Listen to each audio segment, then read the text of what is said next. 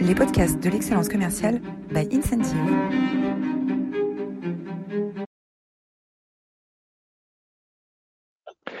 Bonjour à tous, bienvenue euh, pour cette nouvelle édition des masterclass de l'excellence commerciale.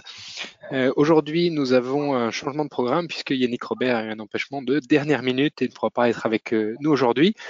et comme nous avons plus d'un tour dans notre sac, nous nous allons vous parler aujourd'hui du management inter avec en figure de proue le professeur Gerd Hofstede, qui a beaucoup travaillé sur les différences interculturelles et nous ont appliqué le modèle de, euh, Gerd, de, Hofstede euh, au management intergénérationnel. Donc, management interculturel, management intergénérationnel. Vous verrez qu'il y a beaucoup, beaucoup de choses à apprendre des études euh, finalement qui ont été faites ces 30 dernières années sur comment animer, comment renforcer, comment motiver une équipe. et donc, j'ai le plaisir de recevoir aujourd'hui Fabrice Danino, euh, qui est euh, un spécialiste du Japon, euh, qui travaille dans les équipes d'incentive et qui nous a fait le, plaisir, la gentillesse d'intervenir au pied levé sur un sujet qu'il qui connaît bien, qui sont ce management interculturel. Voilà, bienvenue, bienvenue à tous. vous êtes toujours aussi formidables. Hein. Vous étiez la semaine dernière 240 inscrits à notre euh, au masterclass de l'excellence euh, commerciale. La semaine dernière, nous recevions euh, Fabien Lucron, qui est spécialiste expert en rétribution salariale, salaire des commerciaux, ce qui doit changer. on a beaucoup parlé d'engagement, hein, on a beaucoup parlé d'engagement, on a beaucoup parlé de, de collectif, on a beaucoup parlé de pardon, du rapport au salaire et du rapport entre les, les, nouvelles générations et l'argent. je vous invite à retrouver cette masterclass bien sûr sur notre chaîne YouTube ou sur sur toutes les plateformes de podcast, euh, euh, que ce soit euh, Spotify, Deezer, Apple Podcast, Google Podcast, etc. Voilà, merci à tous. Cette, cette masterclass est rendue possible par Incentive. Incentive, c'est une, une, une, application mobile, une plateforme d'engagement.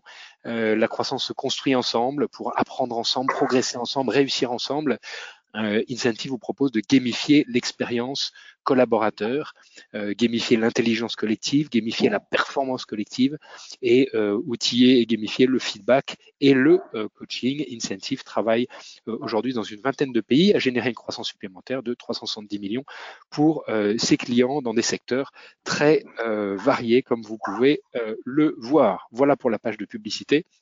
Le grand témoin du jour, euh, c'est euh, Fabrice euh, Danino, une jolie photographie de, assez, assez, assez ancienne. Fabrice, on est vraiment ravis. Encore un immense merci de d'intervenir sur un sujet que, qui te passionne et que tu connais très bien, qui est, qui est, est euh, euh, le, le, management interculturel, puisque tu as passé de euh, nombreuses années au, Japon, une culture que tu connais très bien, tu, parles couramment japonais, tu as accompagné bon nombre d'entreprises dans leur développement au Japon ces dernières années.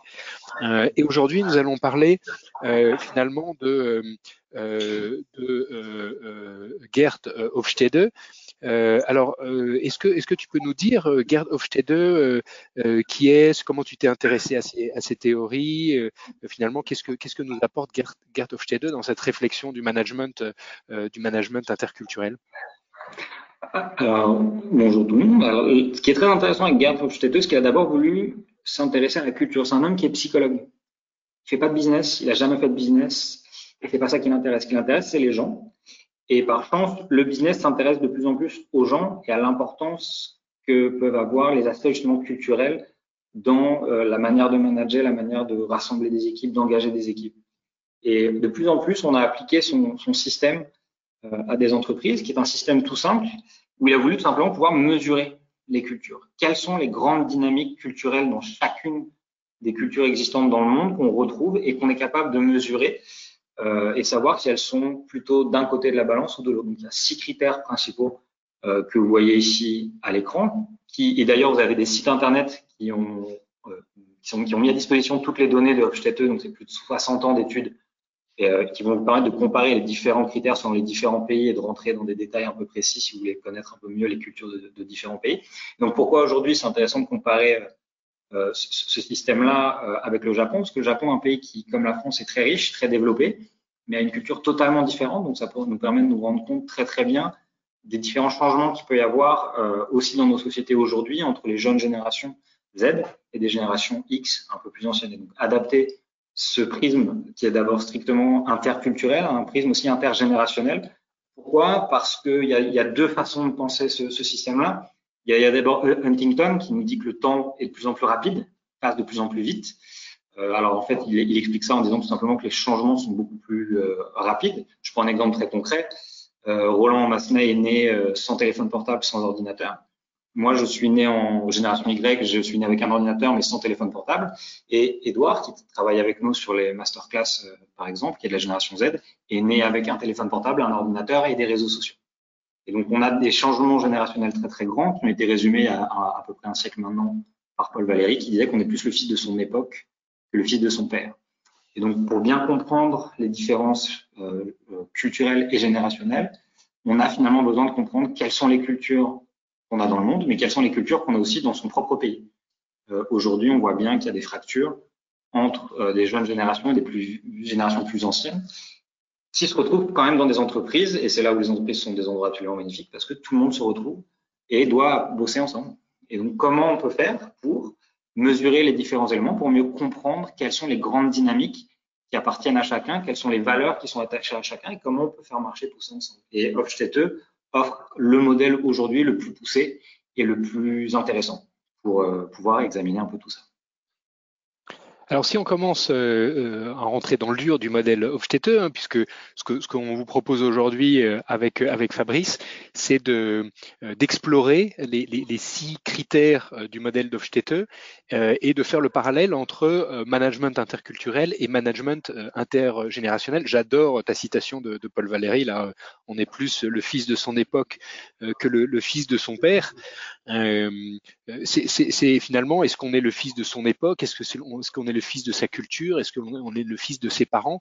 Euh, C'est des questions qui euh, sont en train de bouleverser les, euh, finalement les sociétés. À un moment où euh, finalement le, le, les cultures s'homogénéisent, hein, la fameuse globalisation, les soft power de, des différentes plaques continentales.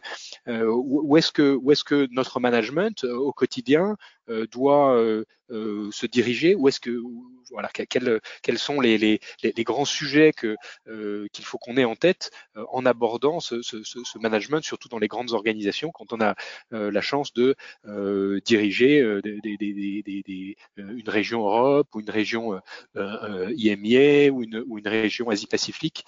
Euh, finalement, c'est des enjeux qui sont au cœur de, des préoccupations d'un certain nombre de nos interlocuteurs. Donc, ce que je propose, c'est de, rentrer euh, dans chacune de ces six, dimensions euh, qu'analyse euh, Hofstede et commencer par peut-être le rapport à l'autorité, hein, ce qu'il appelle le power distance. Hein, le, rapport à l'autorité, en quoi est-ce que, par exemple, le Japon diffère dans son rapport à l'autorité par rapport à la France? Alors, il peut y avoir des, différences dans l'éducation d'abord, puis dans le, rapport au, travail ensuite. Par exemple, au Japon, un, un bon manager, c'est un manager qui va crier. Euh, c'est un manager qui gueule, contrairement à la France où, par exemple, on a tendance à dire euh, celui qui crie, c'est qu'il a besoin de crier pour imposer son autorité. L'autorité doit s'imposer naturellement. Donc ça, c'est vrai que c'est une grande différence entre France et Japon sur le lieu de travail, et ça s'explique assez simplement parce que au Japon, on est dans une culture qui est, on verra juste après, qui va être plus collective, et donc la possibilité de sortir du lot et de se permettre de crier montre qu'on a une place d'autorité. Alors qu'en France, euh, l'autorité est aussi une question de confiance et de relation. Euh, les Français, particulièrement euh, parmi les pays européens, sont très très ont un score un peu plus élevé. Pourquoi? Parce que depuis qu'on est petit, on a une confiance très particulière avec, par exemple, nos professeurs, avec nos, qui sont qui ont une autorité très très grande par rapport à d'autres pays on va avoir, euh, même dans notre système politique, on va élire, euh, si je dois caricaturer, on élit un roi comme tous les cinq ans, parce qu'on aime porter notre autorité chez une personne et donner l'autorité à une personne spécifiquement et à se reposer sur elle. Les Français qui ont une capacité merveilleuse à, à, à voir ce qui ne va pas et donc qui est parfois interprété à l'étranger comme les Français se plaignent tout le temps, mais cette capacité-là, elle vient aussi du fait qu'on se repose dans des systèmes qu'on va très souvent dire euh, le patron, on va souvent se reposer sur le patron, sur le, gouvernement, sur le ministre. Euh, parce qu'on a, on donne cette confiance, on donne notre confiance à l'autorité, ce qui n'est pas du tout le cas euh, au Japon. Et ce qui est très intéressant avec les, les, les Z des deux pays, c'est que c'est de moins en moins le cas. On fait de plus en plus confiance au groupe, à l'intelligence collective, mais de moins en moins à la personne unique. Parce qu'aujourd'hui, on a un monde de plus en plus complexe, où il y a de plus en plus d'informations, de plus en plus de connaissances, et c'est absolument humain et normal de, de comprendre que quelqu'un ne peut pas maîtriser vraiment un sujet totalement tout seul. C'est impossible. Euh, et donc, il y, a moins, de moins en moins chez les jeunes générations, que ce soit en France ou au Japon, cette confiance totale dans le management. Et ça se traduit directement dans les entreprises. Aujourd'hui, euh, un manager, très souvent dans son équipe, va avoir des, gens, même des jeunes, qui vont avoir des compétences qu'il n'a pas. Euh, de, manière très concrète, sur des outils digitaux par exemple, sur des outils de design, sur des outils euh, euh, technologiques typiquement. Et, et, c'est là où le, power distance est extrêmement intéressant à analyser parce qu'en fait, on va se rendre compte que l'autorité ne doit plus être mise dans les mains d'une seule personne parce que ça ne fonctionne plus correctement. Donc, il va y avoir un besoin de la diffuser euh, au, maximum et de l'exprimer avec, surtout en France, avec beaucoup plus de finesse qu'on pouvait le faire avant, où le patron pouvait incarner l'image patronale et, imposer beaucoup plus de choses au groupe. L'individu autoritaire va perdre euh, de son influence sur le groupe euh, de plus en plus dans les entreprises. Donc ce qu'on dit, c'est que l'autorité vient plus maintenant de l'expertise et que comme l'expertise est partagée, l'autorité euh, va être distribuée. C'est bien ça? Complètement. Complètement. Et l'élément qui pose problème, c'est du coup la prise de décision. Et donc on a des pays qui sont déjà très habitués à ça, le Japon, où toutes les prises de décision sont consensuelles. Donc, ça prend beaucoup de temps, ce qui peut rendre un peu fou les personnes qui n'ont pas l'habitude de, cette dynamique-là culturelle. Alors qu'en en, en France, on va désigner des gens qui sont littéralement en charge de l'exécutif, même encore dans les entreprises. On dit le coup près, c'est cette personne-là qui le fait tomber parce que c'est son rôle de choisir. Et, euh, ces rôles-là sont assez particuliers, n'existent absolument pas dans tous les pays, où on recherche beaucoup plus de consensuel. Sans aller au Japon, euh, les pays euh, scandinaves recherchent beaucoup plus de consensus dans leurs décisions. Euh, aujourd'hui, si on va dans nos hôpitaux, euh, aujourd'hui, quelqu'un qui va avoir un traitement sur une maladie un peu lourde ou chronique, les médecins prennent des décisions collégiales. C'est pas un seul médecin qui choisit euh, comment on va traiter tel ou tel patient. Donc, c'est des modèles qu'on retrouve de plus en plus, qui sont appliqués et qui fonctionnent très très bien parce qu'ils font appel à cette intelligence collective et à l'expertise de chacun. Et on ne se repose plus sur une seule personne. Donc, c'est le, bon vieux proverbe de, tel, de tête mieux qu'une. C'est vraiment ce niveau-là de réflexion. mais on le voit de plus en plus et aujourd'hui, on peut le mesurer. Alors, deuxième grand levier de, de, de, d'Ofsted, euh, individualisme versus euh, collectivisme, collectivité, collectif. Euh, comment est-ce que euh, au Japon euh, on gère le alors on, on a l'image d'une, société euh, très où le, où, le, collectif ou le groupe prime prime sur l'individu. Aujourd'hui comment est-ce que cette, cette image évolue au Japon et comment est-ce qu'on peut réfléchir à, à la, la, la, au management interculturel intergénérationnel sur la base de ce qu'on observe sur sur ces évolutions au Japon? D'abord, sur l'aspect culturel, si on compare France et Japon, le Japon, c'est le pays le plus collectif du monde dans sa façon de penser, dans sa façon de gérer. Depuis qu'on est petit au Japon, on fait partie d'un groupe, on, ne s'efface pas euh, devant, euh, on, ne, s'impose pas pardon, son individualité devant le groupe. On va avoir euh, des groupes dans les entreprises, des groupes de sport, c'est tout le temps là. On est tout le temps en groupe, des sorties de groupe. Tout est collectif là-bas. Et la France, un pays qui est un peu plus individualiste, pas le plus, mais plus individualiste et qui devient de plus en plus collectif alors que le Japon devient de plus en plus individuel. Pourquoi?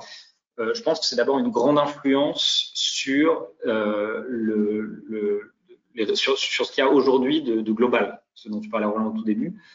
Les réseaux sociaux invitent en même temps à nous mettre en scène, à nous personnaliser, à nous individualiser. Sur Instagram, on a son profil avec ses photos, etc. ça vient, ça vient donner un impact très fort dans les cultures collectives qui, tout d'un coup, ont un espace à elles pour se montrer, pour se, se, se promouvoir socialement. Et à l'inverse, on a des réseaux sociaux comme euh, Facebook ou LinkedIn qui vont appeler à mobiliser des réseaux et qui vont faire comprendre à des collectivités, à des cultures individuelles le pouvoir du collectif. Et donc, on a ces deux euh, dimensions très fortes euh, qui, qui, qui, qui, vont faire que des milliers de gens et des milliers de jeunes vont suivre, par exemple, Greta Thunberg euh, parce qu'il y a une mobilisation des réseaux, il y a une conscience mondiale universelle beaucoup plus forte chez les plus jeunes aujourd'hui, et en même temps dans les cultures très collectives comme, le, comme, le, comme les cultures asiatiques, hein, principalement, et le, Japon en tête, vont de plus en plus s'individualiser euh, pour quitter des carcans euh, traditionnels et, parce que les, carrières aussi demandent aujourd'hui beaucoup plus d'individualisme pour évoluer, tout simplement parce qu'il y a moins de gens. dans des pays comme le Japon, la, la population diminue beaucoup, il y a moins de gens, donc il y a moins de possibilités de créer des équipes, et donc il faut des gens qui prennent les devants et, et qui deviennent un peu plus individualistes. Donc ça, c'est sur l'aspect professionnel. Et d'un point de vue personnel, ça se traduit très très fortement dans les valeurs familiales. Euh, en France, on a un retour très fort des retours des, valeurs des valeurs familiales, euh, par, parfois même de valeurs euh, qui peuvent être presque considérées comme réactionnaires.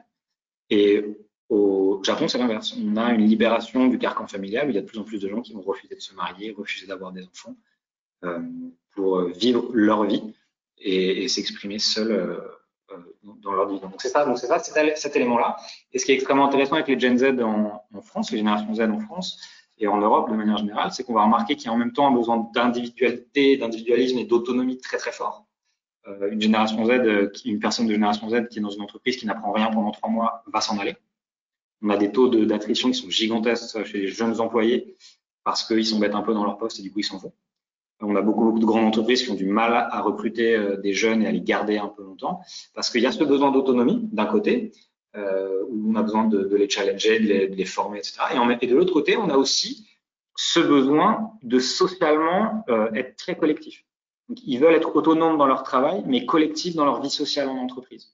Et donc, le team building, des, événements euh, informels sont excessivement importants pour créer un esprit d'équipe auprès des générations Z mais en même temps, dans, leur travail, l'exécution des tâches, euh, ils veulent de l'autonomie et par exemple aussi du travail à distance euh, et pouvoir être le, plus souple possible dans leur manière de travailler. Daniel Pink, dans son ouvrage Drive, avait tenté d'offrir un, un, un, framework de pensée sur qu'est-ce qu'est qu l'engagement, hein, d'où vient l'engagement.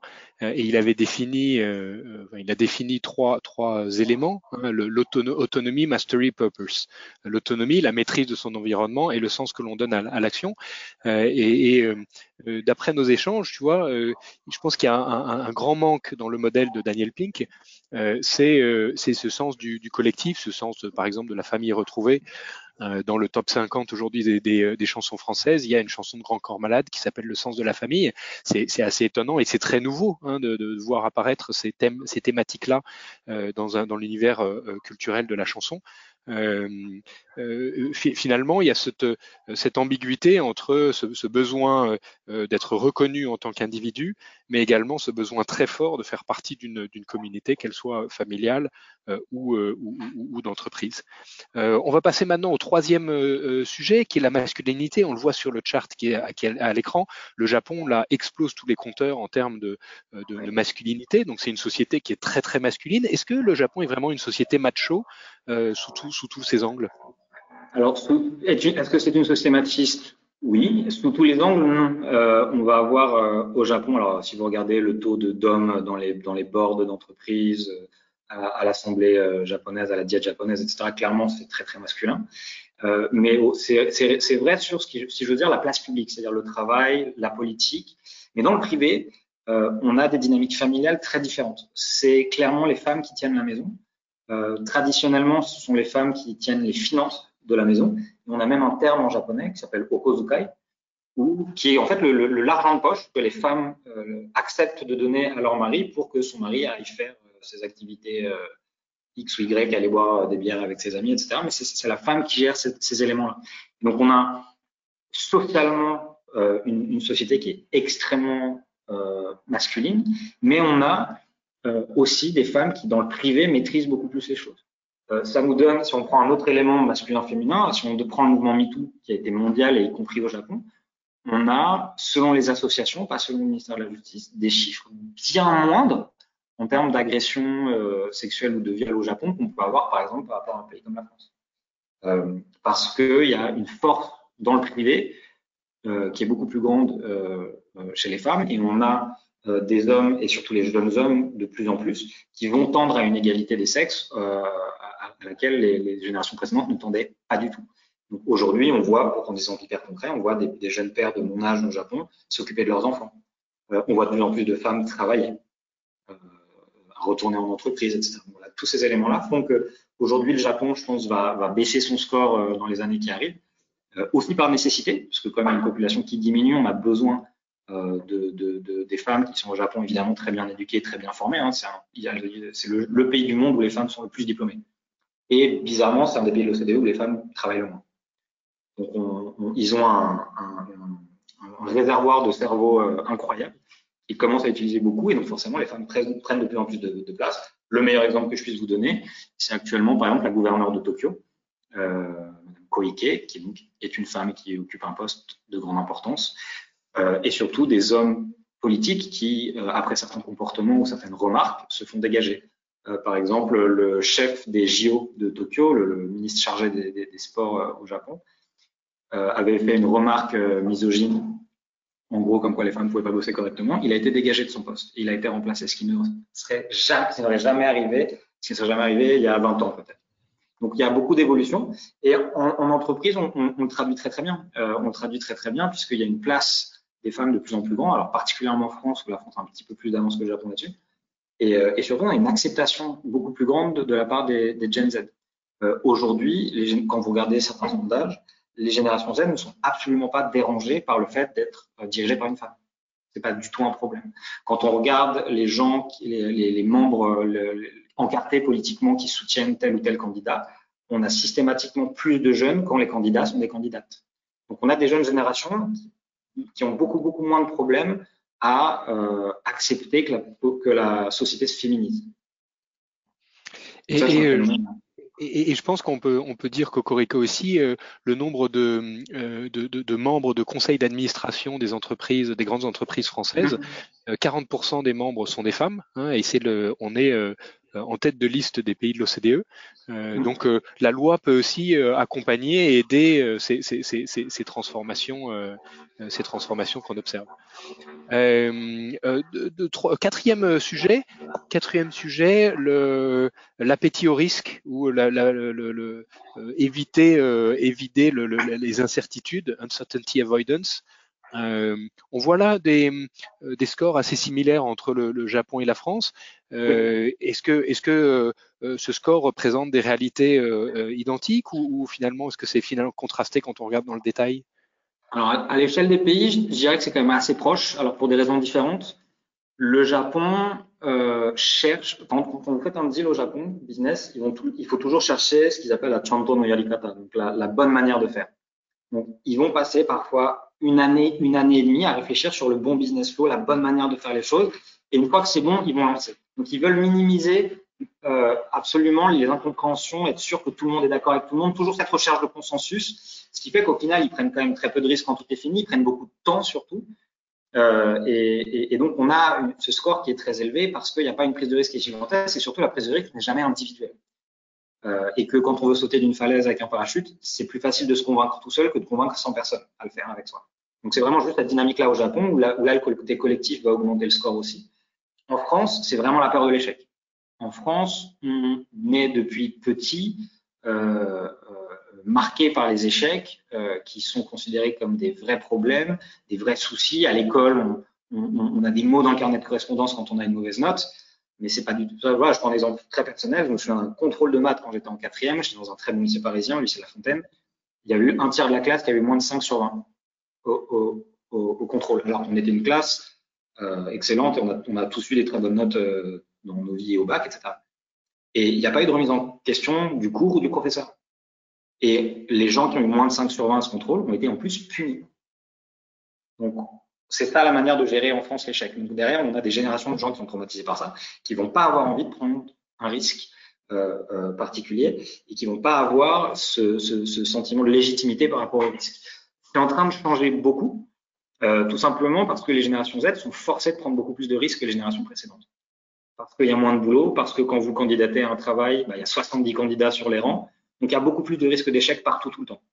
Euh, les réseaux sociaux rendent euh, la critique quasi quotidienne, euh, immédiate tout le temps. Dire, vous vous dites bonjour sur Twitter, vous allez vous faire insulter quand même parce que c'est la magie de ce réseau social. Donc il y a beaucoup plus d'affrontements de, risques qui sont, expo, qui sont qui font que la génération Z y est exposée tout le temps. Aujourd'hui, les générations Z vont probablement se faire virer au moins une ou deux fois dans leur vie, dans leur vie professionnelle, ce qui était beaucoup moins le cas auparavant. Ils vont devoir changer de travail parce qu'il y a des réorganisations. Le risque est permanent on, a des générations Z qui ont vécu leur adolescence dans le risque terroriste, Aujourd'hui, on demande des passes sanitaires pour prendre un verre dans un café parce qu'il y a un risque de pandémie. Enfin, il n'y a pas un risque, il y a une pandémie mondiale. Donc, le risque est beaucoup plus présent dans les sociétés. Donc, les jeunes générations l'acceptent beaucoup mieux, ce qui fait qu'en France, on a beaucoup, beaucoup plus d'entrepreneurs euh, euh, qui lancent des startups et on est aujourd'hui donc la fameuse Startup Nation et ça se traduit directement par des jeunes qui aujourd'hui ont un goût du risque. En fait, c'est pas tellement un goût du risque, mais sont nés dedans. Donc ça fait beaucoup moins peur. Et puis surtout, on dédramatise l'échec et même parfois, enfin, même j'ai envie de dire, on le valorise en France. On commence maintenant enfin à valoriser les échecs, ce que je trouve excellent. Et on a des, des personnes euh, très éminentes qui vont s'ouvrir euh, sur leurs échecs, que ce soit des, gens qui viennent du monde du business, qui viennent du monde du spectacle, etc. Donc, euh, on a cette capacité-là à s'ouvrir c'est excellent. Donc, les scores sont très élevés dans nos cultures parce qu'historiquement, ils l'étaient. Et on, va vraiment en descendant de plus en plus, en rattrapant d'autres pays qui, eux, par contre, se, se, se, se refroidissent beaucoup plus, d'autant plus que ce sont deux pays où les conditions de vie permettent la prise de risque. Euh, il y a une très bonne éducation, il y a un très bon système de santé, etc. Revenons sur ta première analyse sur ce sujet de, de, de, l'appétit au risque ou euh, d'éviter l'incertitude, c'est la recherche du consensus. La recherche du consensus, ça paraît très moderne, non? Euh, On voit dans les dans les théories d'entreprises libérées euh, que finalement les décisions, elles peuvent être prises à n'importe quel échelon de la hiérarchie, sous la condition expresse qu'il y ait eu un consensus de trouver au sein de l'écosystème qui est concerné par cette, cette décision. Cette recherche du consensus qu'on voit au Japon, c'est très moderne pour une, nouvelle génération euh, qui, challenge l'autorité, non?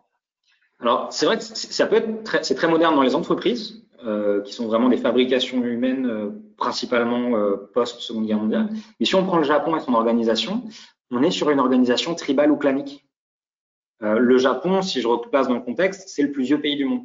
C'est un, État-nation, si j'ose dire, depuis à peu près 30 000 ans.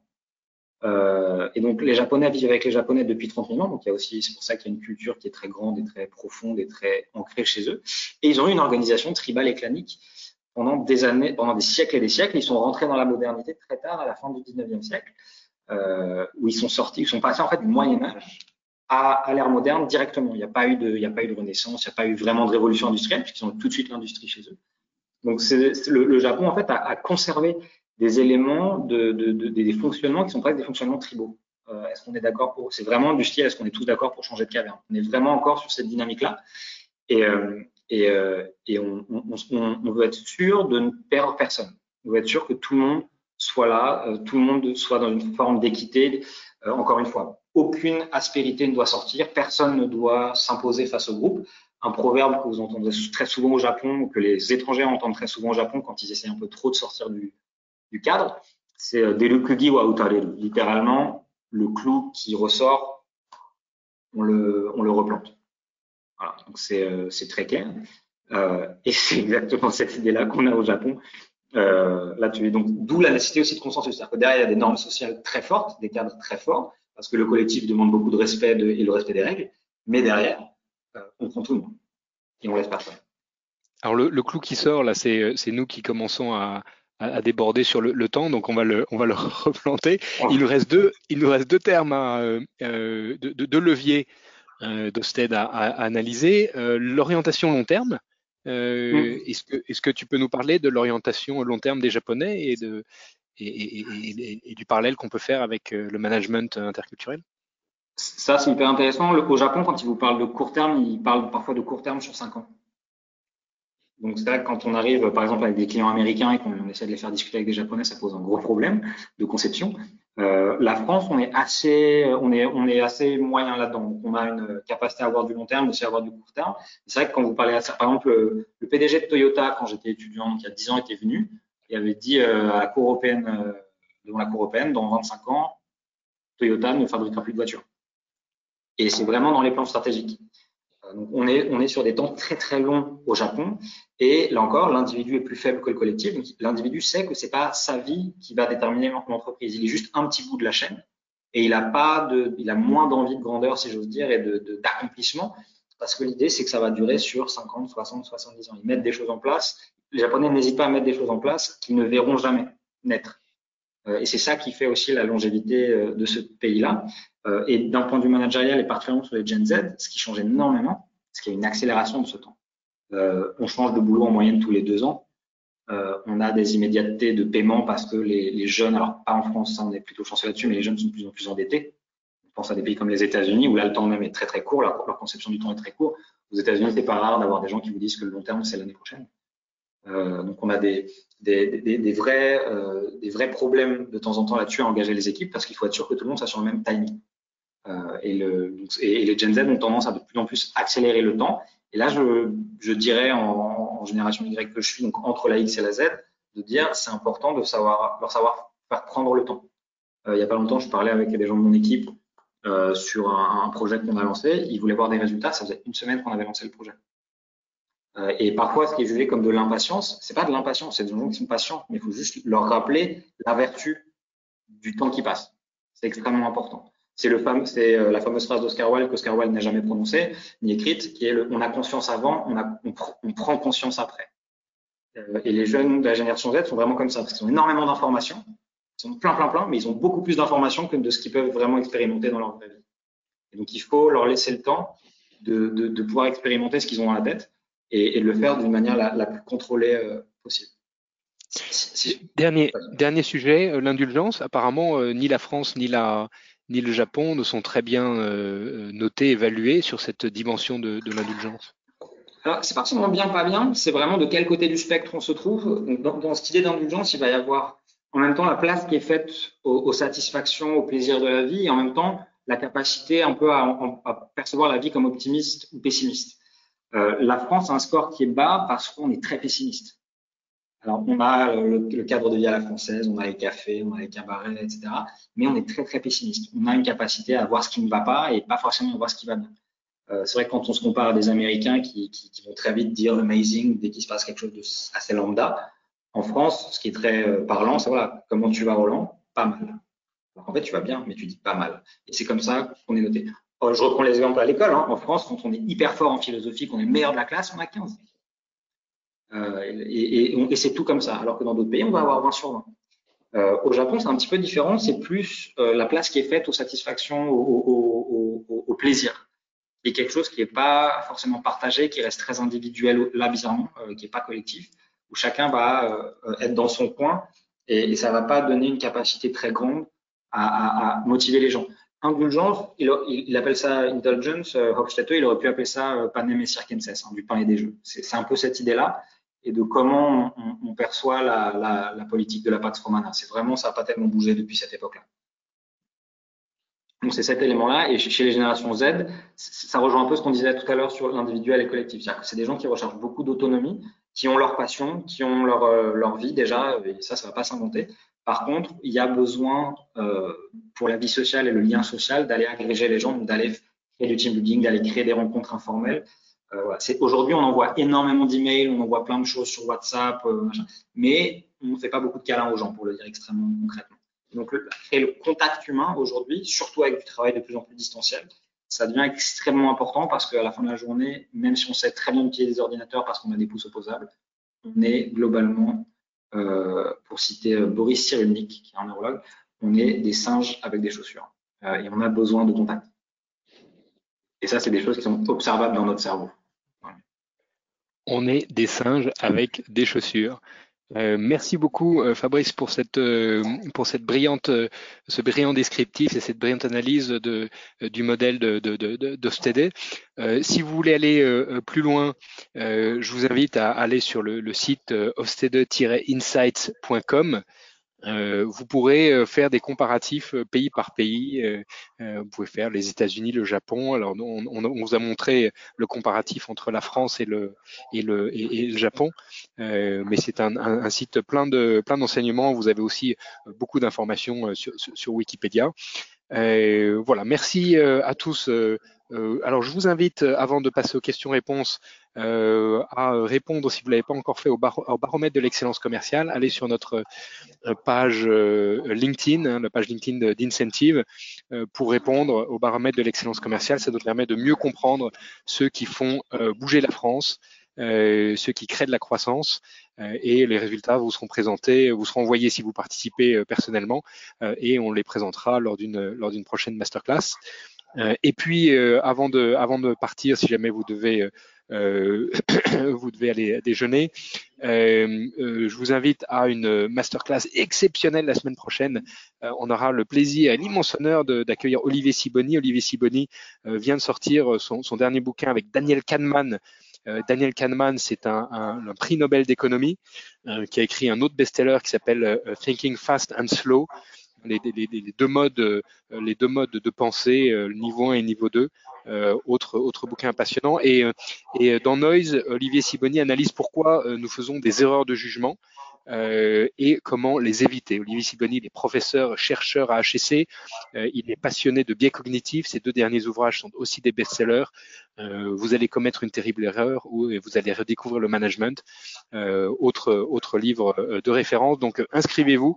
Euh, il y a 500 places maximum sur notre sur notre sur sur l'interface GoToWebinar. Donc inscrivez-vous vite et ne manquez pas la masterclass. C'est vendredi prochain exceptionnellement, vendredi prochain à 11h30 avec Olivier Siboni. Voilà. Merci à tous et merci Fabrice de votre de votre présence. Si vous avez des questions, n'hésitez pas à les poser dans l'interface dans l'interface de GoToWebinar et euh, Edouard nous les euh, transmettra. On, est, euh, on a pris un peu plus de temps que, que d'habitude, mais il nous reste encore quelques minutes. Vous m'entendez? Oui, très bien. Très bien.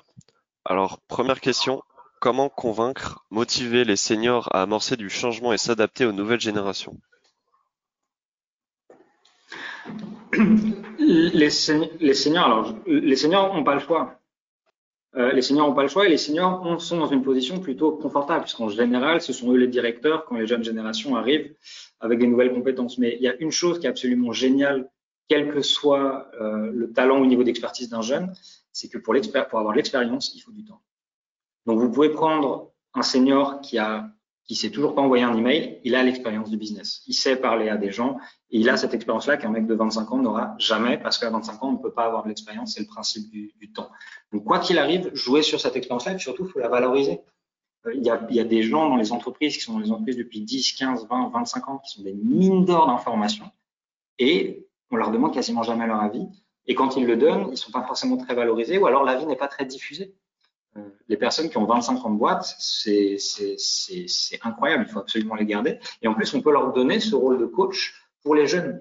Euh, et on a ici une relation qui est beaucoup plus euh, euh, bénéfique pour chacun, puisque la personne plus senior va pouvoir apprendre avec quelqu'un qui est un digital native, et la personne qui est digital native va pouvoir aussi apprendre comment on serre la main à quelqu'un, comment on dit bonjour, comment on met une cravate. Euh, qui sont des éléments qu'on a un peu oubliés avec la crise Covid et, que les jeunes vont moins connaître, vont moins savoir. Et donc là, on est dans une relation win-win qui est incroyable et, on va avoir ce lien social en plus qui va se créer en plus de l'apport professionnel et de l'apport euh, euh, presque gnosologique en termes de connaissances. et aujourd'hui, c'est en plus socialement, c'est incroyablement important parce qu'en France, on, parle beaucoup beaucoup du vivre ensemble et on oublie très souvent de dire qu'il faut faire vivre ensemble les générations. Euh, et il y a beaucoup d'expériences qui marchent très très bien euh, socialement, où par exemple on crée des crèches dans des maisons de retraite. Donc là, c'est le grand extrême. Mais dans les entreprises, c'est exactement la même chose. Euh, créer du dynamisme, créer de l'énergie, des gens qui en veulent, des gens qui, viennent d'arriver et, les mettre avec des gens qui justement ont 20 ans de boîte et vont aussi peut-être gagner un certain cynisme, une certaine vision plus, dure de leur business, avec des gens à côté qui rêvent, c'est extrêmement intéressant parce que ça recrée, ça recrée une relation, un, un dynamisme. Et, donc coupler, euh, euh, ces gens-là avec euh, les jeunes qui vont avoir des compétences et leur dire on a confiance en toi, tu sais très bien utiliser tel ou tel outil digital, et en même temps prendre une personne plus ancienne et lui dire tu as une expérience incroyable et tu peux être un coach immense pour cette personne-là, un pygmalion. Et là, les deux vont avoir une position, une importance, et en plus, on crée une relation euh, et managériale et humaine pour, engager les deux dans une aventure entrepreneuriale. C'est l'initiative que un certain nombre de grandes entreprises ont, euh, ont mené, euh, je pense notamment à Accor, euh, de mm. faire des, des, des, shadow, des shadow cabinets comme il y a en Angleterre, hein, des, des shadow comex avec des, des, jeunes des jeunes qui vont travailler avec chacune des fonctions. Donc il y a un, directeur financier et puis il y a son, contrepartie génération Y, etc. Et donc j'ai un, deuxième COMEX fait de, jeunes talents prometteurs. Euh, et puis, euh, est-ce que ça rejoint pas aussi euh, cette notion de, diffusion de, l'autorité par la compétence? Finalement, est-ce qu'il n'y a pas un moyen de recréer des séances de coaching régulières entre un jeune collaborateur et, un plus ancien, même s'il n'est pas en position managériale, pour partager cette expérience, partager cette, cette, cette expérience particulière Ah, complètement. Recréer des séances de coaching et même créer des binômes. Euh, former quelqu'un qui a 50 ans et c'est pas forcément quelque chose d'extrêmement pratique, d'extrêmement rentable sur des outils digitaux parfois complexes. Et du coup, créer des binômes. On a vraiment des, couples qui sont très complémentaires, qui peuvent se créer au sein des entreprises et où chacun a de la valeur, chacun a de l'importance et, euh, faire avancer ces binômes-là. Et donc, casser cette dynamique qui peut être très individualiste et très hiérarchique dans les entreprises euh, et, qui, et qui sont des dynamiques qui marchent de moins en moins bien. Donc, utiliser un peu ces dynamiques de, de binômes, de couples, de groupes, de teams euh, on, voit de plus en plus d'équipes transverses au sein des entreprises. Pourquoi? Parce que chacun a son expertise et que ensemble, ça devient un peu des, Avengers au sein d'une entreprise, si j'ose dire. Et du coup, on a une, efficacité qui est très très grande et puis un, un lien social qui est hyper fort. Alors, prochaine question. À quel point faut-il prendre en compte les dimensions générationnelles et euh, par rapport au modèle interculturel de FST2 lors du recrutement, notamment par rapport au test de personnalité? Alors, le, test de personnalité ne va pas forcément dire grand-chose de la culture, euh, spécifiquement parce que ça va dire quelque chose éventuellement de la personnalité, euh, surtout qu'en plus, vous avez à l'échelle des pays la possibilité de dégager des grandes dynamiques. Mais si vous tombez sur quelqu'un qui est franco-japonais et qui a vécu un peu au Japon, un peu en France, il va avoir un peu des deux. Donc, ça ne va pas forcément nous aider. Et en plus, les personnalités peuvent être des anomalies statistiques parce que l'individu euh, existe. Donc, dans, le recrutement d'une personne, je pense que Rafstetteux n'est pas efficace. Sincèrement, je ne pense vraiment pas qu'il est efficace. En revanche, il peut donner des clés pour poser certaines questions sur euh, est-ce que cette personne est plutôt individualiste, plutôt collective, etc. Mais ça reste sur des, tendances en général, des choses qui sont gérées dans les, tests de personnalité euh, également. Après, sur l'importance de la culture dans le recrutement, d'abord, je pense qu'il faut bien connaître sa culture à soi, euh, savoir qui on est nous pour voir qui peut s'intégrer dans la culture correctement, avec toujours cette image très utilisée de la culture, c'est comme, c'est comme l'air pour nous, l'eau comme en poisson. Nous, on ne se rend pas compte qu'on est entouré d'air. La culture, c'est pareil, on ne se rend pas compte qu'on est tout le temps entouré de notre culture et qu'on se déplace avec. Et c'est tout d'un coup quand nous, on nous plonge dans l'eau, où là, on se rend compte qu'en fait, on n'a plus notre air, on n'a plus notre oxygène, on n'a plus notre culture, et hop, on est complètement déraciné. Donc l'important, c'est de, faire attention à cette, atmosphère, comme diraient les, Japonais, ils utilisent ce terme, lire l'atmosphère pour voir si on arrive à comprendre un peu ce qui se passe autour de nous et, voir si justement bah, les atmosphères sont compatibles ou pas, parce que quand on va euh, et, être sûr que sa culture est, bien en adéquation avec la, culture de la personne qu'on a en face ou avec les valeurs de la personne qu'on a en face. Un immense euh, merci euh, Fabrice, on arrive à la fin de cette, masterclass. Merci à tous de votre, fidélité, c'était passionnant. Je vous donne rendez-vous donc la semaine prochaine, vendredi à 11h30, pour recevoir Olivier Siboni qui nous parlera de son dernier best-seller Noise, écrit avec Daniel Kahneman, prix Nobel d'économie. Et je retiens de notre entretien, Fabrice, euh, quelques, quelques phrases clés. Euh, la culture, c'est l'air que nous respirons. Et on est plus le fils de son époque que le fils de son père. Une très jolie euh, phrase de Paul Valéry. Un grand merci Fabrice, merci à tous de votre fidélité et à la semaine prochaine. Au revoir.